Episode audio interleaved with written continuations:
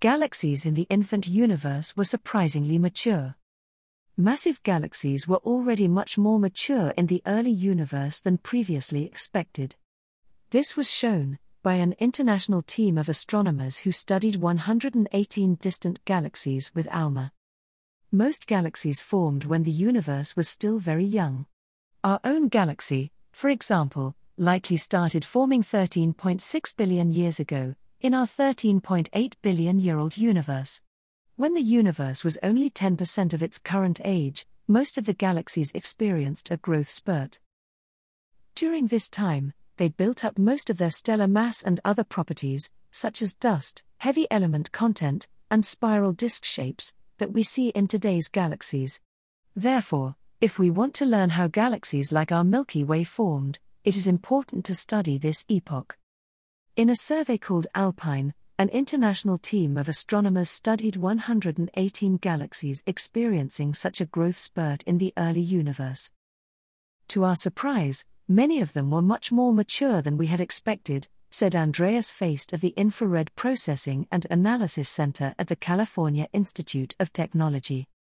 Galaxies are considered more mature than primordial when they contain a significant amount of dust and heavy elements we didn't expect to see so much dust and heavy elements in these distant galaxies, said Faisst. Dust and heavy elements, defined by astronomers as all elements heavier than hydrogen and helium, are considered to be a byproduct of dying stars.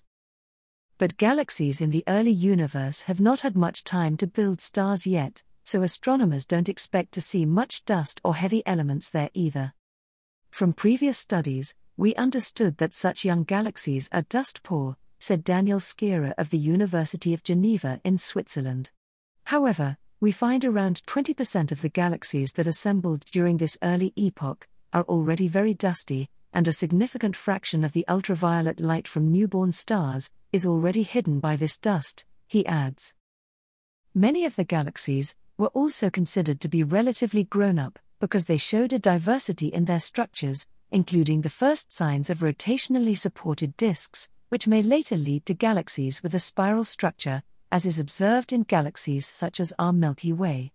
Astronomers generally expect that galaxies in the early universe look like train wrecks, because they often collide.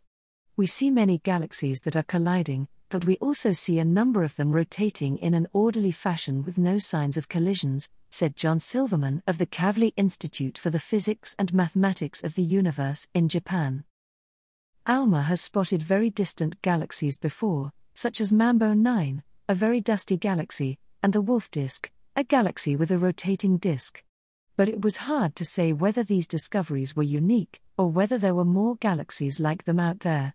Alpine is the first survey that enabled astronomers to study a significant number of galaxies in the early universe, and it shows that they might evolve faster than expected but the scientists don't yet understand how these galaxies grew up so fast, and why some of them already have rotating disks.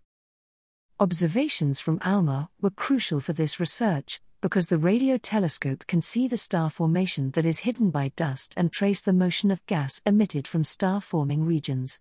Surveys of galaxies in the early universe commonly use optical and infrared telescopes. These allow the measurement of the unobscured star formation and stellar masses. However, these telescopes have difficulties measuring dust obscured regions, where stars form, or the motions of gas in these galaxies. And sometimes they don't see a galaxy at all. With ALMA, we discovered a few distant galaxies for the first time. We call these Hubble dark as they could not be detected even with the Hubble telescope, said Lin Yan of Caltech. To learn more about distant galaxies, the astronomers want to point ALMA at individual galaxies for a longer time. We want to see exactly where the dust is and how the gas moves around. We also want to compare the dusty galaxies to others at the same distance and figure out if there might be something special about their environments, added Paolo Cassata of the University of Padua in Italy. Alpine is the first and largest multi wavelength survey of galaxies in the early universe. For a large sample of galaxies, the team collected measurements in the optical, including Subaru, Vista, Hubble, Keck and VLT, infrared, Spitzer, and radio, ALMA. Multi wavelength studies are needed to get the full picture of how galaxies are built up. Such a large and complex survey is only possible, thanks to the collaboration between multiple institutes across the globe, said Matthew Béthermin at the Laboratoire d'Astrophysique de Marseille in France.